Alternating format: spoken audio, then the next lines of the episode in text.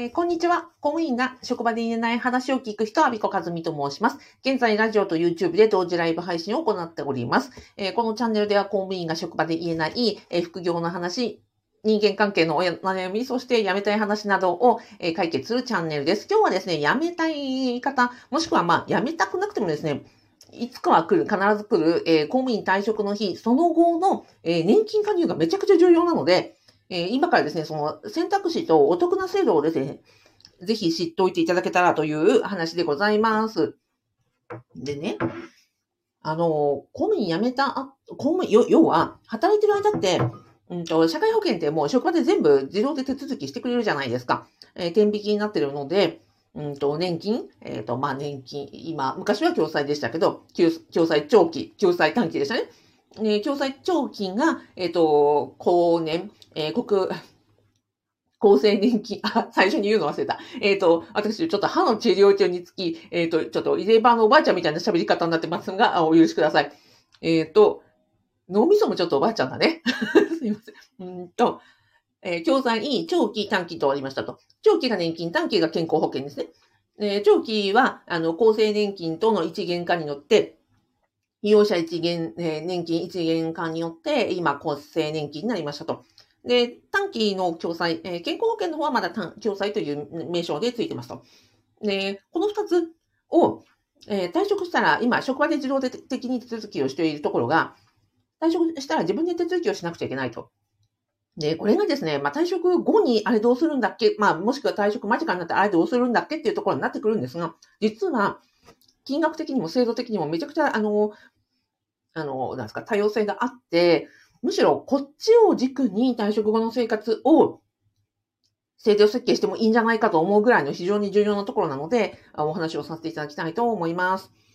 で、退職後のね、うんと、年金制度というのは、まずは、えっ、と、この話が当てはまらないのは、えっ、と、もうすでに公務員時代に40年間、あ、今までですね、こう、うんと、公務員時代、えーその他前後を含めて、えー国民年金の加入期間が40年を満たしているかどうかが、まずは分かれ道で、例えばですよ、えっ、と、大学卒業後、えー新卒で公務員になりました。60歳退職しました。という方の場合、22歳から60歳までなので、38年間しかまだ、えー年金加入がないんですよね。あ、まで学生時代に、えー1号の、その学生時代に自分で払っていた方は別ですけど、まずはその自分がちゃんと満額満たしているのかどうかというのを確認する必要がありますと。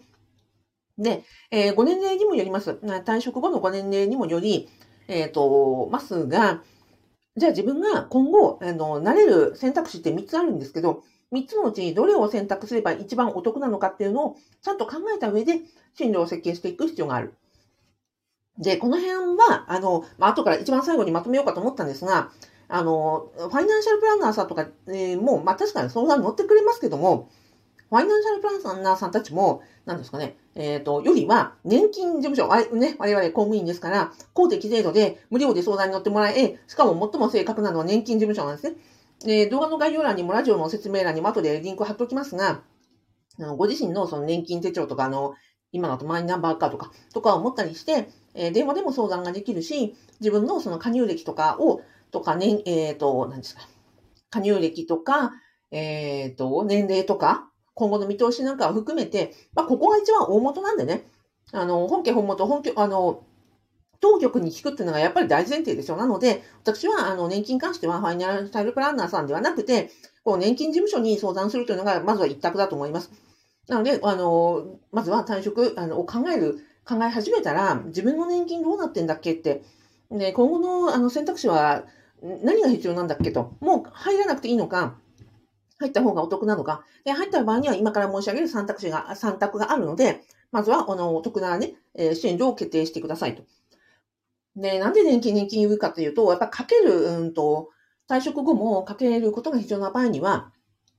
金額が大きいですよ。だって在職中の、えっ、と、お給料で言えば、10%は年金の掛け金、約ね、ざっくりですけど、10%は、あの、年金なんですよね。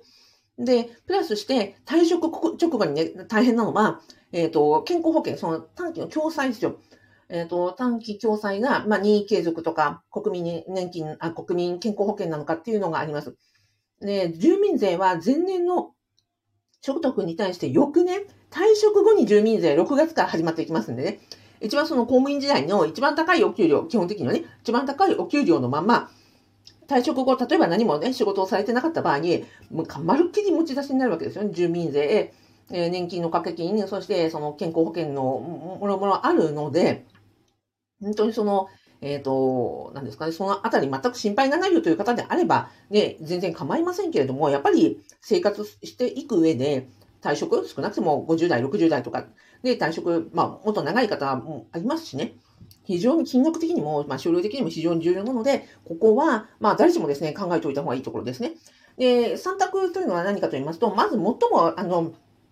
手軽で最もコスパがいいのは、えー、配偶者がいる方の場合には第3号被保険者になると。いわゆる被扶養者になるというのが一番、えー、無料ですし、あ、えー、の、配偶者の方の、えー、何ですか報酬額に応じて、それが丸切りもらえますので、もう制度としてこれが使える方はもう使わない手はないです。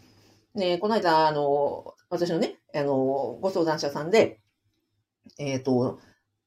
男性で、まあちょっとあの昭和的に男性って言っちゃいますけど、男性で、えっ、ー、と、奥様が、えっ、ー、と、非扶養者うんと、いや、ごめんなさい。奥様が働いていらっしゃって、で、ご主人様が、あの、この扶養に入るかどうかっていうので、聞かれたことあったんですね。もう私はもうそんなので別に、なりふり構わないんだったら、私はこれが一番得だと思いますよ、というふうに申し上げました。えっ、ー、とね、別にその背中にですよ、私は非扶養者ですとかって看板背負ってね、歩くわけじゃないんだから、あの、なより実を取るのが私ですけどねって。まあ、ただその、で、そこに、えー、例えば自分の、あの、なんですかね、プライドがあったりとか、守るべきものがあるんだったら、全然それはね、ごあのご本人の、えー、ご自由ですけども、でも、あの、コスパ的にはやっぱり配偶者、あの、この第3号非保険者の制度がある限り、これが最もコスパ最強ですよ、ということをお伝えさせていただきました。なので、まあ、これが取れる方はこれですね。で、第2番目は、えっ、ー、と、転職とか再就職される方の場合には、年金が適用になるその労働時間とか、あの、求人をね、あの、探すときに年金がついてるかどうかって、年金加入権がついてるかどうかっていうところも、あの、重要視された方がいいと思います。で、この非保険者、例えば会社に、どこかの会社に再就職するとなって、そこで年金が加入できるとなれば、ここは労使折半なんですね。ここは100%国が持ってくれるわけですが、ここは半分を会社が持ってくれますので、非常にやっぱり、あの、加入者としては、個人としては非常に、あの、半分持ってくれるね、お得な制度になります。で、退職したら、ちょっとのんびりしたいわと、ちょっと再就職なんて勘弁っていう方いらっしゃるんですよ。あとは、私、うんと、の、えっ、ー、と、以前ご相談を受けたのは、ちょっとゆっくりしたいけど、まあ、収入がなくなるのは不安だから、アルバイト程度で、なんかちょっと働こうかなっていうふうに思ってるっていうふうにおっしゃられた方いましてね。で、いや、それは構わないけれども、でも年金というところを考えたときに、自分で、後から言います、国民年金を払いながら、アルバイトをするのであれば、本当に手残りっていう相当少ないよと。それであれば、例えば、あの、ちょっと労働時間増えるけれども、でも年金も会社がね、折半してくれるような求人を探すというのも一つの手ですよと。で、トータルの生活費として、どっちが、なんですか、手残りが多いのか、長期的な身入りを、あの、選ぶのが非常に重要ですよというお話をさせていただいて、その方は結果的に、あの、シングルの方でもいらっしゃったので、ああ、確かにそうだなと計算したら、そのアルバイトをしてね、確かに時間の自由は欲しいよと。だけれども、あの、年金とかその社会保険、健康保険とか、もろもろのことを考えたときに、それだったら、まあ、若干、なんですかね、月に何十時間とかっていう条件あるんですけど、あの、労働時間また少増えても、ここを取りに行きますっていうふうにおっしゃった方いました。本当にね、あの、なので、働き方という意味では非常に重要です。で、ここを公務員辞めた後に再就職ってちょっと毛嫌いされる方が多いんですけど、でもね、ここは非常に重要で、もうちょっとメリットを言いますとね、ここ、会社員になってどこかに再就職すると雇用保険がつくんですね。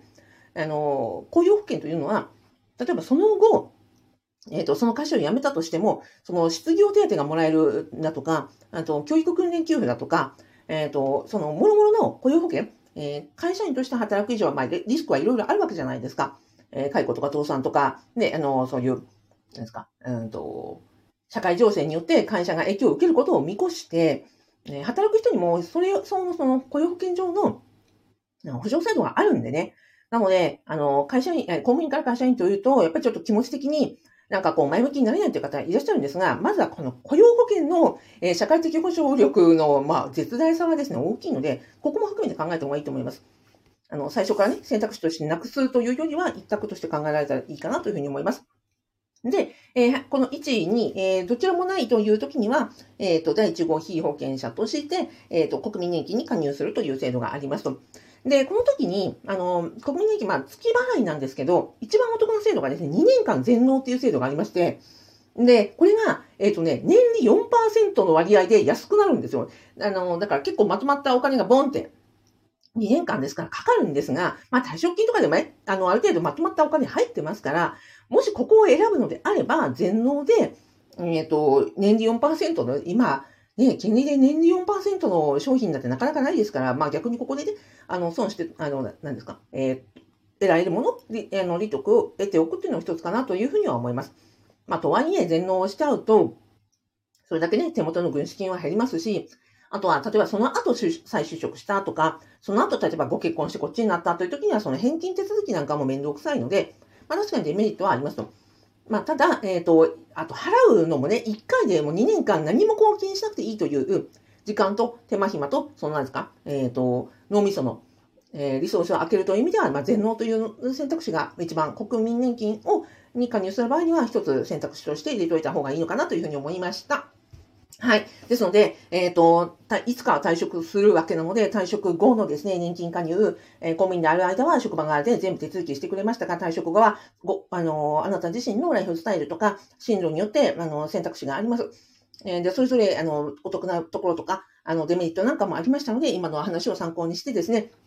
えー、公務員ですか、年金事務所に、えっ、ー、と、必ず相談に行って、ご、あの、ご自身の、えー、加入歴、えー、それから、あと、最もね、お得な方法、それから、まあ、受給にも関わってきますので、えっ、ー、と、繰り下げだとか、繰り上げだとか、えっ、と、そのあたりも含めて、やっぱり本家本元に、え、無料で相談できて一番正確なところなので、えっ、と、年金事務所にですね、え相談をして、えから、え進路を決めるっていうのは私は非常に有益じゃないかというふうに思っているところでした。はい。ではでは、えっ、と、こんな、マネーリテラシーのお話をさせていただきました。最後にご案内でございます。えっとですね、私4月22日土曜日の夕方4時から、えっ、ー、と、メルマガ読者さん限定で、えー、給与明細と源泉徴収票の、えっ、ー、と、見方、えっ、と、所得税、えー、住民税の、あの、知っておいて、知ってるのと知らないのとでは大違いというセミナーを、えっ、と、公務員の方限定で、あ、現役公務員の方限定で、えー、あの、ご案内をしたいと思います。昨日案内文を作ってて、今日中にはね、多分メルマガで配信できるんじゃないかと思います。えー、動画の概要欄、ラジオの説明欄に、えっ、ー、と、メルマガの登録フォーム、あの、載せておきましたので、えっ、と、もしご興味いただきましたら、あの、どうぞメルマガ登録してください。で、メルマガは、あの、いつでもあの、解除できますので、別にあの、スパムとか送ったりしませんので、その点はご安心ください。はい。ではでは、えっ、と、ラジオでコメント、あ、メロピノさん、まずは YouTube で、メロピノさん、こんにちは今日もありがとうございます。えっ、ー、と、とは、ラジオで、えー、宮部花頭さん、宮部花頭さん、宮部花頭さん。噛みまくりました。はい。井上さん、ありがとうございます。えー、やすさん、ありがとうございます。みずありがとうございます。お疲れ様です。すーさんもありがとうございます。お疲れ様です。えー、木下勝子さん、ありがとうございます。えー、木下勝子さんは、薬膳料理研究家、えっ、ー、と、スタンド FM で、72歳のね、とは思えないはつらつとした薬膳のね、お話とか、紅茶のお話なんかをされてますので、ぜひアクセスしてください。聞くだけでね、あの、なんですか、元気になると思う。聞く薬膳です。はい。あとは、和田博さんありがとうございます。えー、ひるべさん、拍手マークありがとうございます。お、たけさんもありがとうございます。ではでは、えっ、ー、と、今日もありがとうございました。最後にですね、あなたに私から、あの、感謝のハートマーク、えー、いいねをお送りさせていただいて終わろうと思います。ではでは、ありがとうございました。あ、すーさんもありがとうございます。